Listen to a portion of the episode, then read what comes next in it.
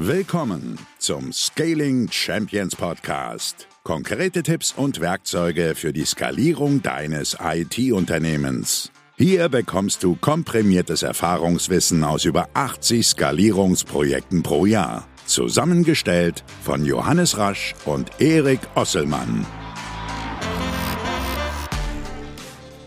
Auch von uns ein herzliches Willkommen zum Scaling Champions Podcast. Heute wieder mit Gast und ich mache das wie in den letzten Wochen. Ich stehe euch unseren Gast des heutigen Tages einmal ganz kurz vor. Er ist einer der europäischen Experten für das Thema PostgreSQL. Er ist Geschäftsführer der Cybertech PostgreSQL International GmbH in Wiener Neustadt und er ist unser Gast heute zum Thema Primärspezialisierung. Mhm. Hallo Hans-Jürgen Schöning, hallo Johannes.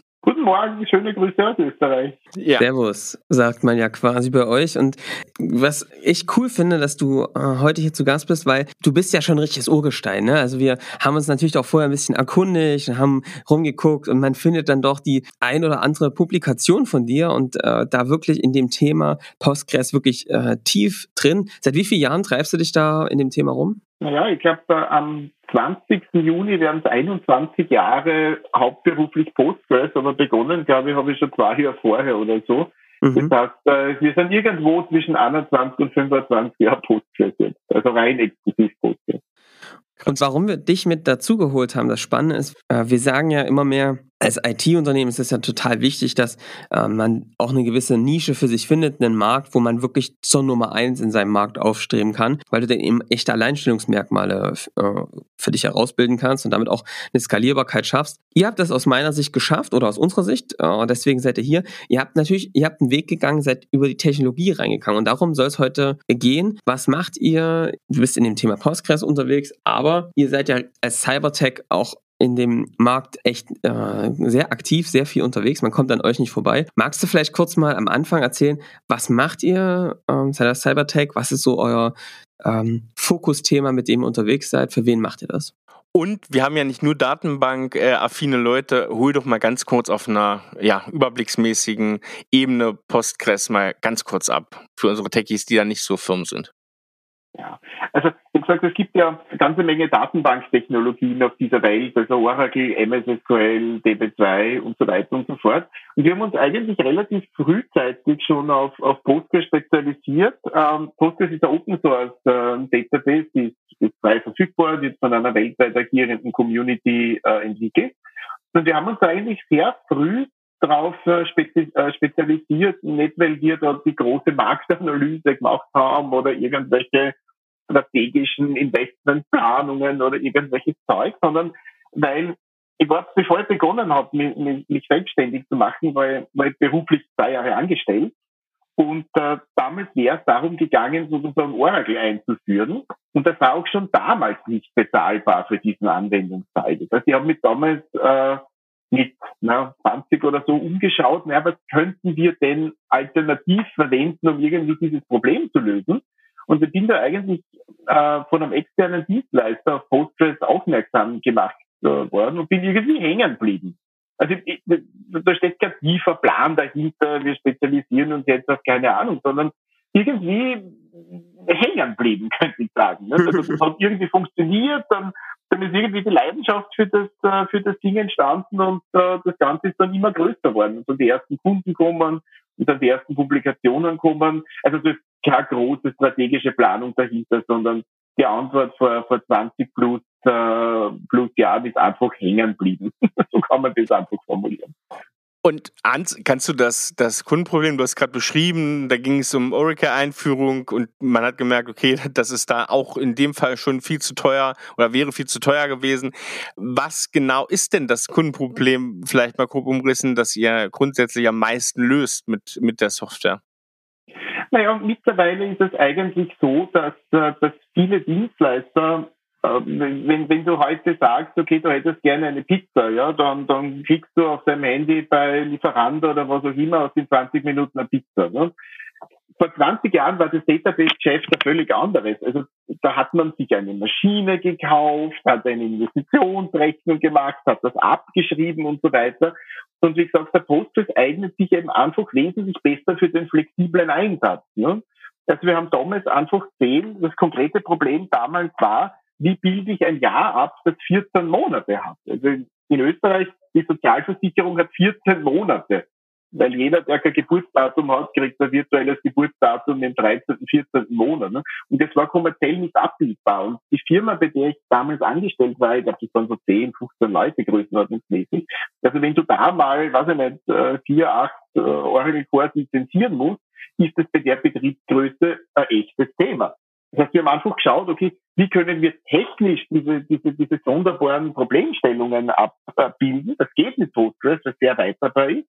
Aber wir haben gleichzeitig auch das ökonomische Problem gelöst. Und genau dasselbe tun wir immer noch. Also wir lösen eigentlich immer noch für, für Kunden einfach ökonomische Probleme. Wenn du halt ein Großkonzern bist und tausende von, von, von Oracle-Anwendungen hast oder tausende von MS SQL oder DB2, in dem Moment, wo Postgres ins Spiel kommt, spart das einfach an, an sehr, sehr relevanten Millionenbetrag, weil wir erstens niemals das Problem haben, dass das Ganze viel zu starr ist von der Lizenzierung her.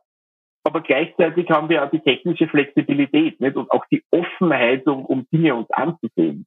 Also es gibt immer wieder Fälle, wo wir für den Kunden dann äh, irgendeine, irgendeine Lösung bauen, die dann Open Source geht und so weiter und so fort. Also wir lösen im Prinzip ein wirtschaftliches Problem.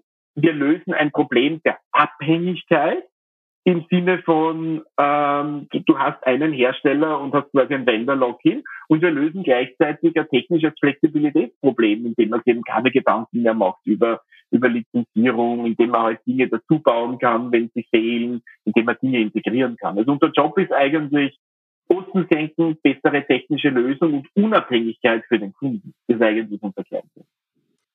Und ähm, kannst du vielleicht mal ähm, beschreiben, was, was mich interessieren würde, ist, wir sind ja unterwegs und sagen, wie schaffst du eine Fokussierung? Und wir gehen oft bei Kunden, die gerade einen großen Bauchladen haben, die kommen also aus einer anderen Situation als ihr, Hans, ähm, kommen hin und merken, Mensch, wir haben viele verschiedene Technologien bei uns im Unternehmen, wir haben viele Dinge, die wir machen könnten, viele verschiedene Zielgruppen und das wird ein riesen Bauchladen. Ähm, mhm. Wie gehst du mit dem Thema bei euch um? Habt ihr in der Leistungserbringung, äh, in diesem äh, Postgres-Thema, habt ihr da einen Bauchladen an deinen Leistungen, die sich ergeben? Oder wie schafft ihr jetzt diese Services, diese Dienstleistungen für eure Kunden zu erbringen? Mehrere Arten von Services. Also einfachste Sache ist, die Leute buchen einen Workshop, sie machen selber. Die zweite Sache ist dann, wir helfen den Leuten, die schon im Einsatz haben, indem wir Performance-Probleme lösen, Skalierungsthemen angehen, Hochverfügbarkeit angehen. Und das Ganze geht dann natürlich weiter äh, in Richtung 24-7-Support. Also wenn es jetzt darum geht, okay, die Leute haben das jetzt im Einsatz, Sie wollen garantiert haben, dass es auch läuft. Sie wollen jemanden haben, den Sie fragen können, wenn es vielleicht mal nicht so ist. Oder Sie wollen einen haben, den Sie fragen können, dass ich, wenn, wenn geplant wird, ähm, wie die weitergehen soll und so weiter. Dann natürlich ganz, ganz wichtige Momente, dann so Automatisierungsthemen, Kubernetes, Inhouse Cloud und so weiter. Das heißt, es gibt eigentlich ein Portfolio von, von Services und ich formuliere es immer so, wir bieten das, was im Postgres-Umfeld gefragt ist. Also mit mhm. Schulungen, Support, Training, Hochverfügbarkeit. Und das ist eigentlich eine sehr, sehr schöne Sache, weil in dem Moment, wo du immer dasselbe tust, indem du quasi dich spezialisiert hast, gibt quasi nicht das Problem, dass du, dass du irgendwas nicht auf die Reihe kriegst, ne? weil du einfach unglaublich viel Expertise ansammelst. Ne? Was ihr eigentlich macht, ist, wenn ich es richtig verstehe, ist Hans, äh, ihr habt eigentlich das Wissen aufgebaut, den, das riesen Erfahrungswissen auch durch viele Anwendungen. Und jetzt habt ihr einfach unterschiedliche Verpackungen, wie man es dem Kunden quasi ähm, helfen kann, ne? je nachdem in seiner Situation, also als Schulung oder als ein Service oder eben ähm, wirklich, dass man es für ihn tut, ja. Genau. Also so gibt es einfach so, so Anfragen wie, was ich, wir haben 400 äh, Terabyte Daten, bitte hilf uns zu migrieren. Mhm. Oder das kann sein, ich habe 4 Gigabyte Daten, aber ich habe da fünf junge Entwickler, die haben keine Ahnung. Oder es kann auch sein, es ist drei Uhr früh, irgendwas kennt, bitte hilf mir, weil der Kerl, der gerade on call ist, eben nicht weiß, was Sache ist. Also gibt es eine ganz breite Sache. Ich sage immer so, alles, was dem Kunden im Postgres-Umfeld hilft, ist das, was wir versuchen anzubieten. Und sag mal, da würde mich interessieren, vielleicht, das ist ja so der typische Aufbau, ähm, den wir merken ähm, oder den wir bei uns nutzen im Podcast, dass wir uns immer erstmal gucken, welche Herausforderungen gibt es in diesem Geschäft, ne? wenn man so, wir nennen das dann die Primärspezialisierung, also über eine Technologie spezialisiert zu sein. Welche Herausforderungen gibt es und wie kann man die auch lösen? Was würdest du denn sagen, was sind denn bei euch im Geschäft so die größten Herausforderungen? Also wenn man so auf eine Technologie spezialisiert ist, was sind so typische Herausforderungen, die ihr dann in eurem Geschäft habt. Ähm, vielleicht, dass wir damit erstmal anfangen und dann gehen wir darüber, wie man sie lösen kann und ähm, wie ihr das auch bei euch gelöst habt. Ja, also die größte Gefahr ist eigentlich, wenn man so tief in der Technologie drinnen steckt, dass man nach wie vor in der Lage ist, einfache Botschaften rauszukriegen. Ne? Ja. Also wenn, wenn, wenn ich jetzt sozusagen in meinem Büro sitze und über die Postgres äh, internen Optimizer-Technologien nachdenke, ist das total spannend, aber das versteht niemand. Ne? Das heißt, aus meiner Sicht ist eigentlich die Kernherausforderung, die Dinge so einfach zu gestalten, dass, dass jemand, der da halt nicht seit 20 Jahren drinnen steckt, in der Lage ist, das, das für sich anzunehmen. Also für mich war, war es immer sozusagen ein Thema, das mich ein bisschen beschäftigt hat, wie kann man es einfach transportieren. Also einfache Beispiele, äh, einfach, einfach den Nutzen zeigen. Ne? Das coole Zeug mache ich dann, wenn ich allein im Büro sitze. Ne? und sag mal, was mich noch interessiert ist, was bei vielen, die so über eine Technologie spezialisiert sind, ein Thema ist, ist wie schaffen wir das, ähm, die richtige Kundengruppe für uns zu finden? Wie habt ihr das für euch eingeordnet? Habt ihr da, äh, wie schafft ihr, schafft ihr dann einen Fokus von der Größe der Unternehmen oder macht ihr das wirklich darüber, was haben die im Einsatz? Passt also darüber den Match zu finden oder wie kriegt ihr das hin? Es ist komplett generic eigentlich. Also wir haben von der Ein-Mann-Bude, äh, die, ich nicht, ihr privates Vermögensportfolio verwaltet, äh, bis hin zur, äh, zur UNO oder bis hin zu, zu den größten Konzernen dieser Erde eigentlich alles. Es gibt keine spezielle Branche, wo Postgres eingesetzt wird. Es gibt keinen speziellen Einsatzbereich. Es ist wirklich ein General Purpose Database und es kann wirklich sein von einer Ein-Mann-Bude, die irgendwelche Messdaten verwaltet, bis wirklich hoch zu einem Weltkonzern mit ein paar hunderttausend äh, Mitarbeitern, die das Ganze als strategische Plattform einsetzen. Das heißt, Zielgruppe in diesem Sinne ist eigentlich, eigentlich schon schwer zu definieren. Also, wie man das macht, ist eigentlich einfach präsent sein und das Wichtigste ist, kein Blödsinn zu machen. Also es ist wesentlich besser, äh, sozusagen sich auf einen Bereich zu spezialisieren und dort wirklich abzuliefern, bei Versuchen, äh, alles zu tun und am Ende des Tages hast du von nichts eine Ahnung. Also ich, ja. ich kann mich erinnern, ich habe mal eine Europatour machen müssen, weil ähm, irgendein Konkurrent einen Workshop veranstaltet hat und der war der ist so schlecht gelaufen, dass die ganzen Teilnehmer äh, flöten gegangen sind. Und quasi bevor die auf Schadenersatz geklagt haben, haben sie dann quasi hat jeder zwei Tage Einzeltraining gekriegt und so weiter. Ne? Und ich glaube, ein Riesenasset ist eigentlich bereits, ähm, was eigentlich wirklich langfristig den Erfolg bringt, ist, liefer ab, weiß, was du tust, mach keinen Blödsinn, verarsch niemanden, mach vernünftige Preise, äh, liefer vernünftige Technologie ab und, und tu das, was du, was du tust, professionell. Ja, und das ja. führt langfristig zum Geschäft. Kurzfristig irgendwo ein paar Tausend rauszuquetschen, führt gar nirgends. Das ja, kann ich nur, Grundsatz. Ja. ja. nur unterstreichen. Die, das ist, das führt natürlich, dann können wir gleich mal drüber dann sprechen, darüber, dass es einfach, dass es dann schon bei der Bewerbung, ne, Hans, wahrscheinlich eine Frage ist, wo werbe ich jetzt auf für Kunden, wie mache ich mich sichtbar? Weil die Leute natürlich schon wissen, wonach sie suchen. Also die müssen schon wissen, wonach sie suchen, um auf euch zu stoßen. Also müssen schon im Postgres-Umfeld quasi unterwegs sein und müssen da eigentlich nach, nach Dingen suchen, um auf euch aufmerksam zu werden. Ne? Also jetzt Leute, die jetzt ähm, sich erst zum ersten Mal mit Datenbank Technologien beschäftigen, wären wahrscheinlich erstmal nicht eure Kunden, oder? Das ist wahrscheinlich fast die Minderheit. Also sagen wir so, das Konzept der Laufkundschaft gibt es nicht. Ja. Also, dass jemand sozusagen am Geschäft vorbeigeht und sagt, ach, das ist cool, ich kaufe mal einen Kernreaktor mit einem Postgres-Database oder so. Ja, jetzt äh, habe ich gerade Lust drauf. das passiert eigentlich, genau, ich habe gerade Lust drauf, 500 ja. Terabyte Messdaten zu speichern. Gibt es eigentlich nicht. Das heißt, die, die Zielgruppe weiß eigentlich, dass es braucht. Es gibt schon im Applikationsbereich, also wenn man eine Applikation verkauft, was gelegentlich mal vorkommt, äh, dann kann schon sein, dass die Technologie mitrutscht. Das geht schon, aber primär äh, wissen die schon, dass die. Mhm. Das heißt also quasi, wenn ihr, wenn ihr jetzt äh, vorwärts geht, was ich äh, sehr spannend finde, ist, ähm, du hast ja immer dann schon dieses Thema, wenn du so eine Primärspezialisierung hast, die viele Vorteile hast, über die werden wir auch gleich mal sprechen, dass du ja immer guckst, Mensch, ihr seid ja schon, schon abhängig davon, wie geht's mit dem Thema Postgres voran, oder? Hast du da, würdest du sagen, such dir da einen direkten Einfluss? Wie, wie, wie, wie verhältst du dich dazu? Weil ich meine, je nachdem, wie populär, wie verbreitet es ist, desto erfolgreicher seid ihr ja wahrscheinlich auch damit. Wie, wie, wie siehst du diese, diese ne, Abhängigkeit ist ja ist positiv und negativ, aber diese Verbindung zu diesem insgesamten Thema, habt ihr da, bleibt ihr da an dem Thema dran? Gestaltet ihr mit oder wie haltet ihr, bleibt ihr da am Puls der Zeit? Ich glaube, das Wort Einfluss ähm, ist, ist, nicht, ist, glaube ich, nicht so optimal. Weil mhm. Einfluss bedeutet in irgendeiner Form, okay, man will steuern, was auch immer. Ich glaube, solange man sieht, wozu die Kunden das nutzen und wirklich versucht, die Probleme zu lösen, die sie da draußen im Feld haben, typischer Fall. Es ärgern sie alle über irgendeine Fehlermeldung, die keiner versteht. Ja, es ärgert jeder, weil irgendein Setup zu kompliziert ist.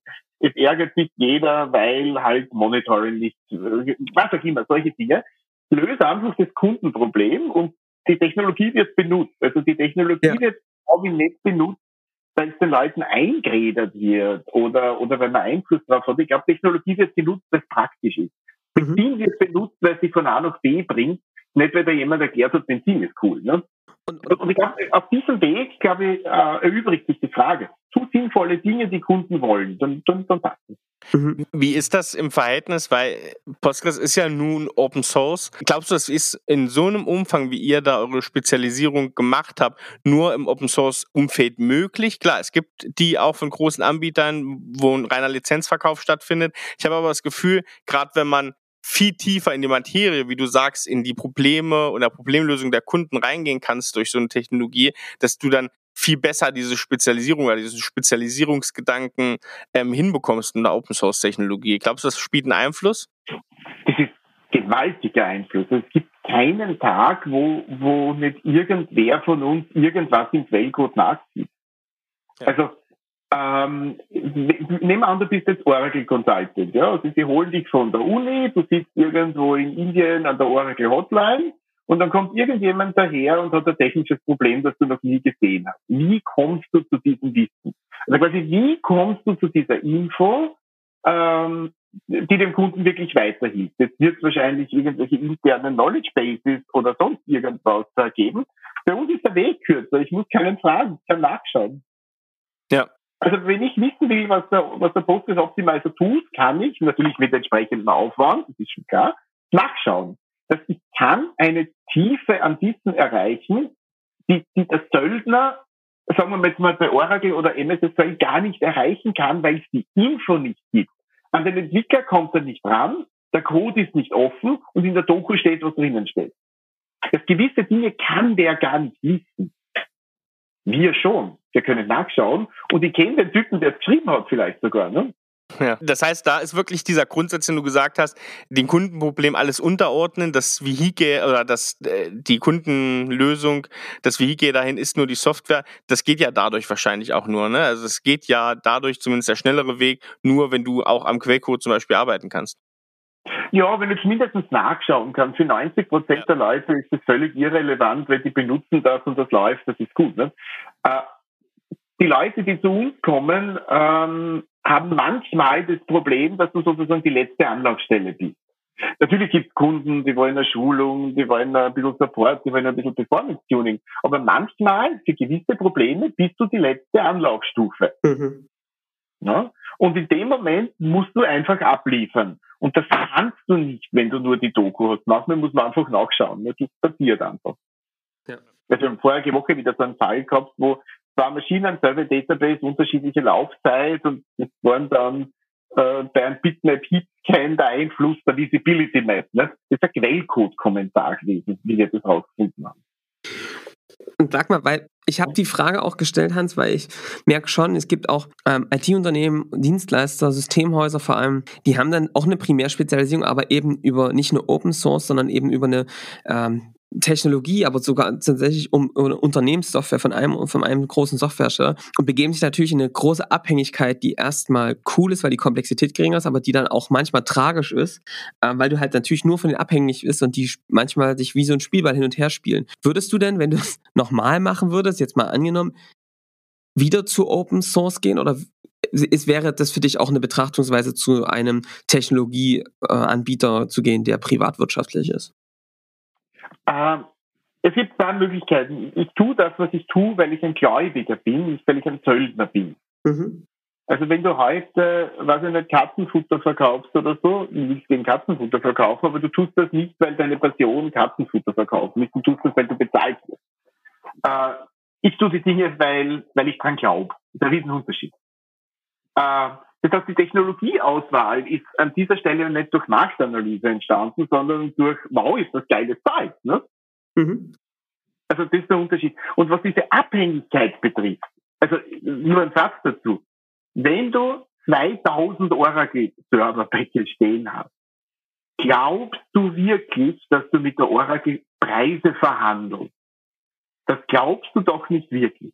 Wenn du 2000 Server hast, die du morgen nicht abdrehen kannst, dann musst du die Lizenzen verlängern. Und in dem Moment, wo du die Lizenzen verlängern musst, verhandelst du nicht mehr. Ja. Das ist eine Scheinverhandlung. Ja? ja. Da geht jemand rein mit x Millionen und damit du dich gut fühlst, hast du am Ende des Tages halt x Millionen minus 10 Prozent. Ne? Aber glaubt doch nicht jemand irgend ernsthaft, ja, dass wenn du 2000 Applikationen von einem Hersteller hast, dass der mit dir verhandelt und sagt, uh, wenn du jetzt 200 Euro, also, also dann nicht mehr, ja. Na sicher nicht, die diktieren die Preise und geben dir die Illusion, dass du was zu melden hast. Ich meine, das, das kann doch keine Geschäftsphilosophie sein, derartig in Abhängigkeit zu bewegen. Mhm. Das ist ein Freiheitsthema.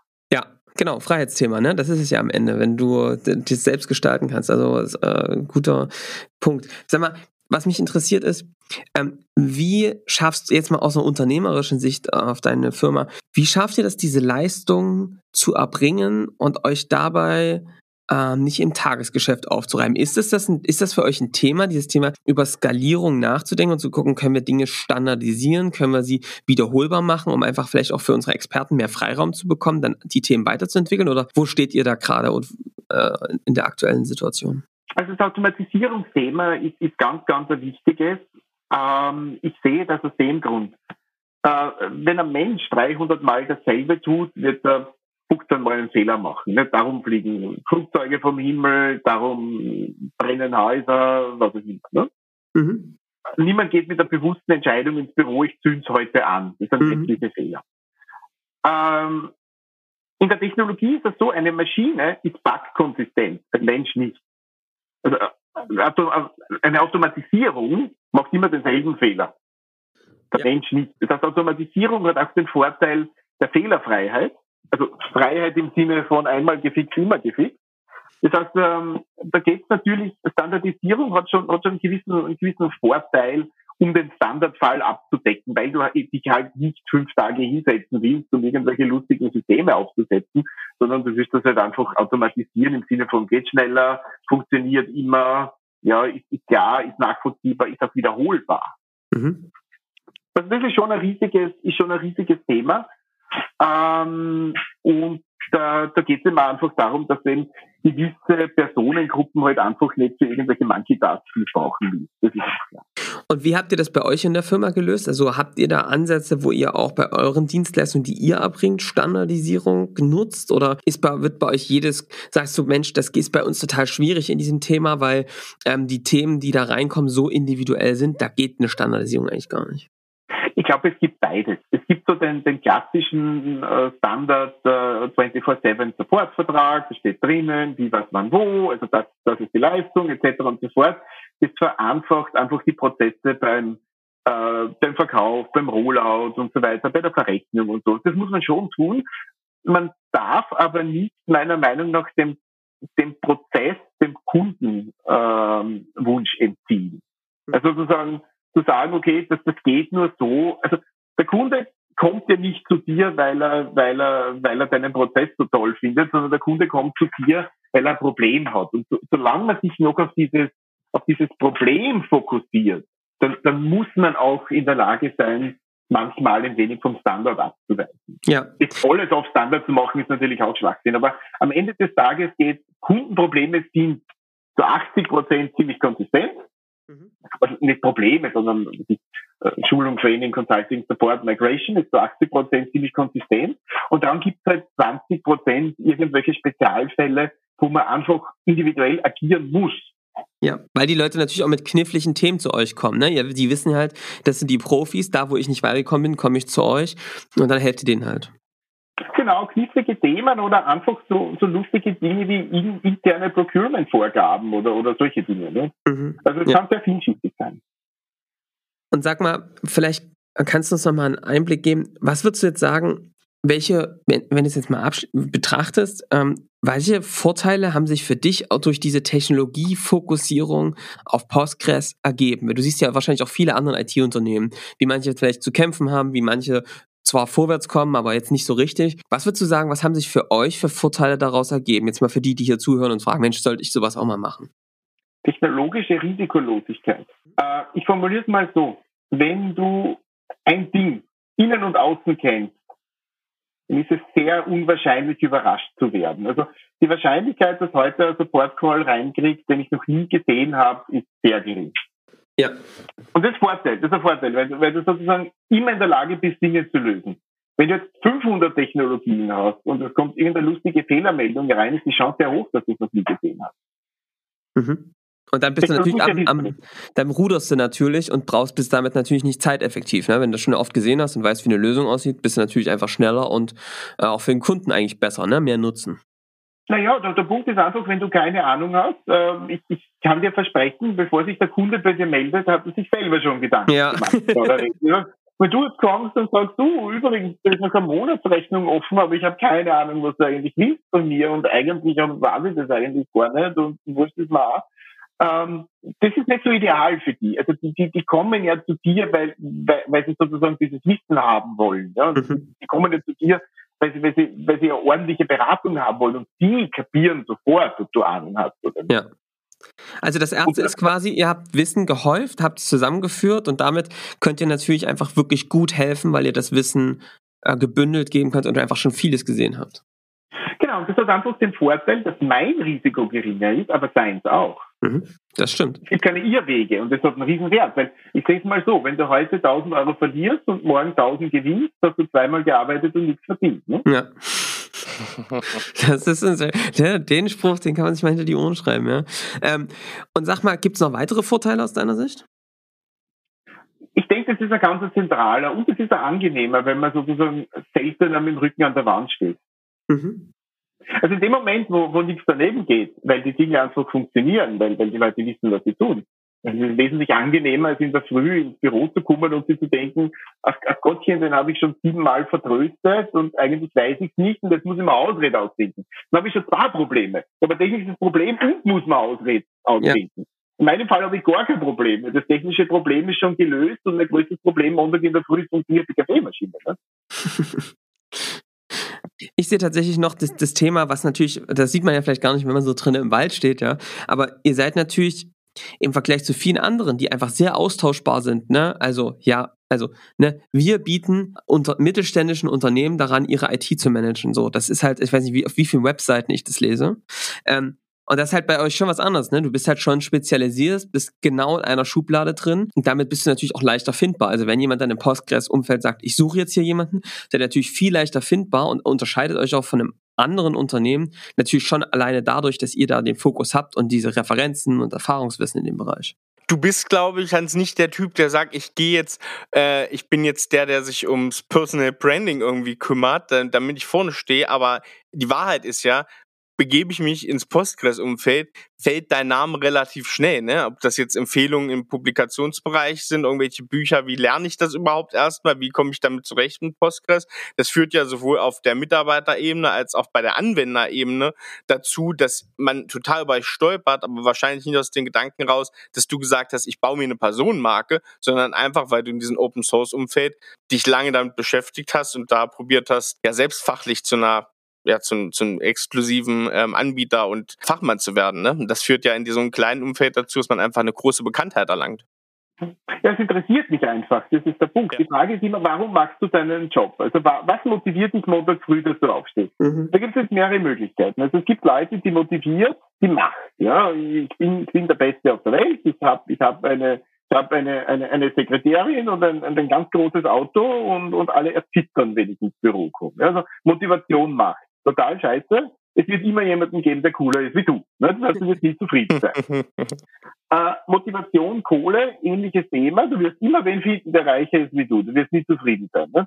Meine Motivation, mich selbstständig zu machen, waren Technologie und Freiheit. Das kannst du erreichen. Dazu muss ich nicht auf 50.000 Leute skalieren. Dazu muss ich nicht äh, Leute terrorisieren in meinem Umfeld. Das muss ich gar nichts machen. Ich muss einfach nur persönlich mit dem zufrieden sein, was ich tue. Es ist ein Freiheitsthema. Und darum ist die Firma entstanden. Die Firma ist nicht entstanden, weil ich äh, 17 Flugzeuge, drei Autos und eine Sekretärin brauche. Das ist ein Freiheitsthema. Ja. Und äh, folglich äh, stellen sich viele Fragen gar nicht mehr. Wir werden nie auf 50.000 Leute skalieren. So groß wird der Markt wohl nicht werden. Aber ähm, es wird äh, so sein, dass, dass, äh, dass wir durchaus eine Nische haben, glaube ich, die, die sustainable ist. Ja, das wäre jetzt nämlich genau meine Frage. Ähm, was glaubst du, wie geht's denn bei euch weiter? Also, was sind denn die Themen, die du gerade auf dem Schirm hast? Wie sieht wohin wird sich das, wo werdet ihr das Geschäft jetzt aus deiner aktuellen Perspektive entwickeln?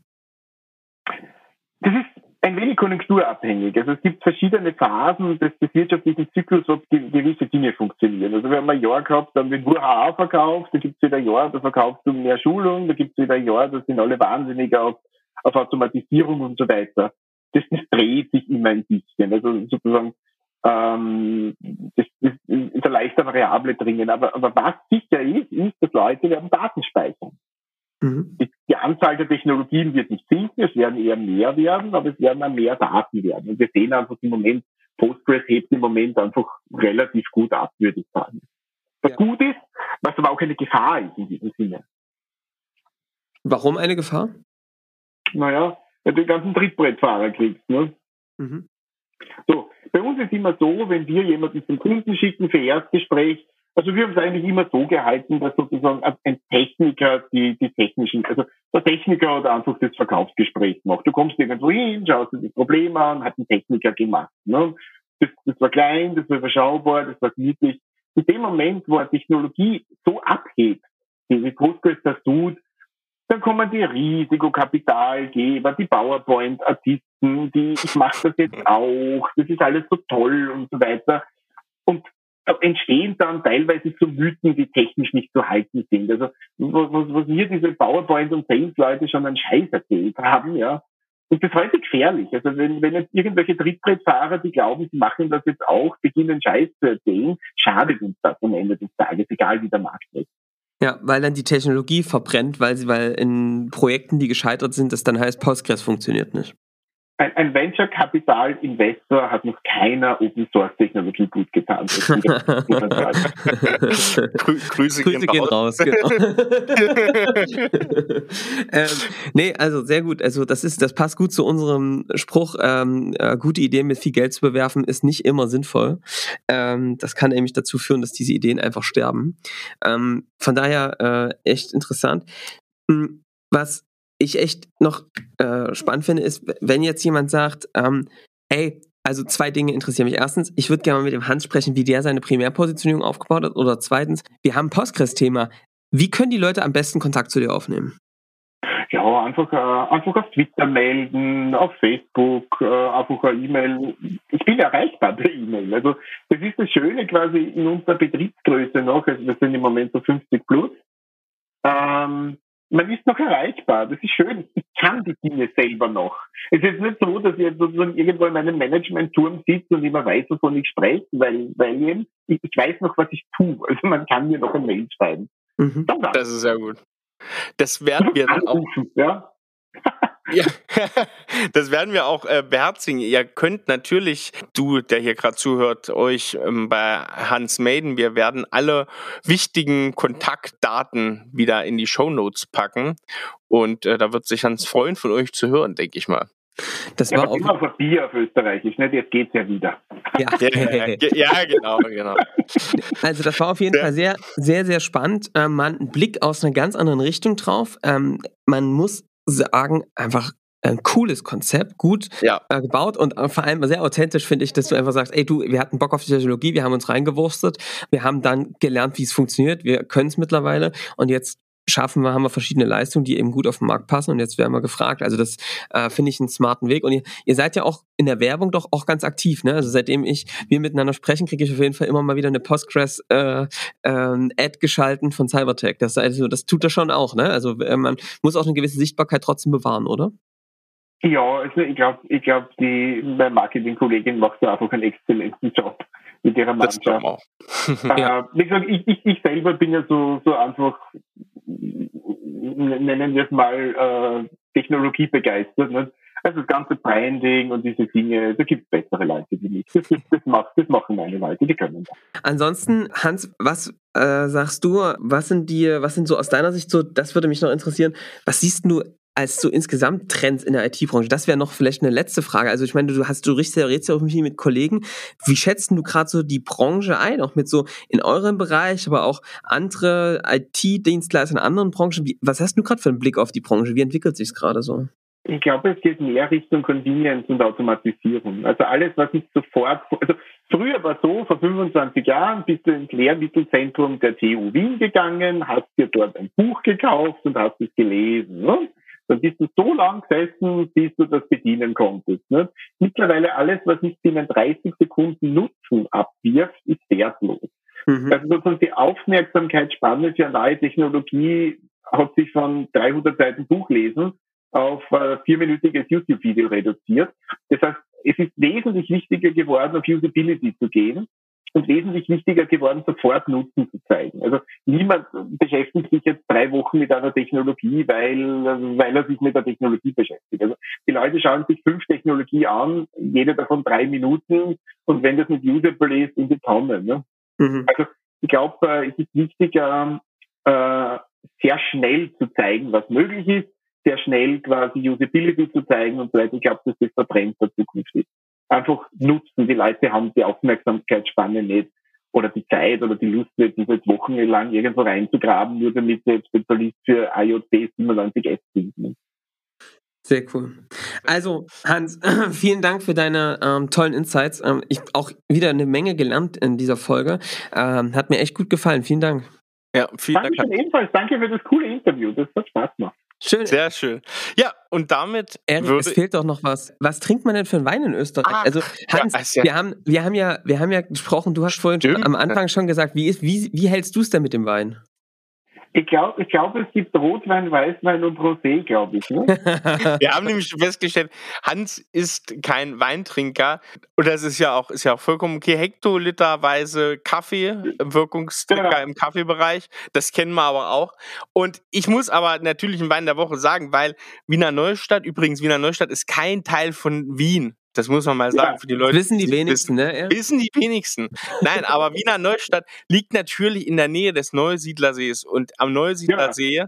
Mensch, das ist eine der tollsten Weinregionen überhaupt. Äh, und ich habe auch schon zwei Triebau mal schon mal drauf gehabt in Rust. Aber wenn man einmal rumfährt, auf der anderen Seite von Rust, einmal rum ist so eineinhalb Stunden da von Hans entfernt in Ilmitz. Da gibt's das Weingut Schieder, Christian Schieder.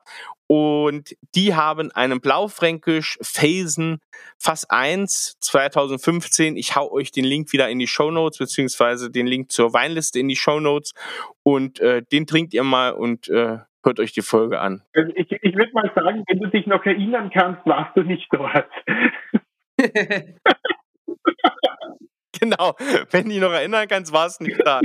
Also plant eure nächste Weinreise mal in die Nähe äh, des Neusiedlersees, ist super gut. Und damit würde ich sagen, äh, das war's. Wie gesagt, gern Feedback wie immer.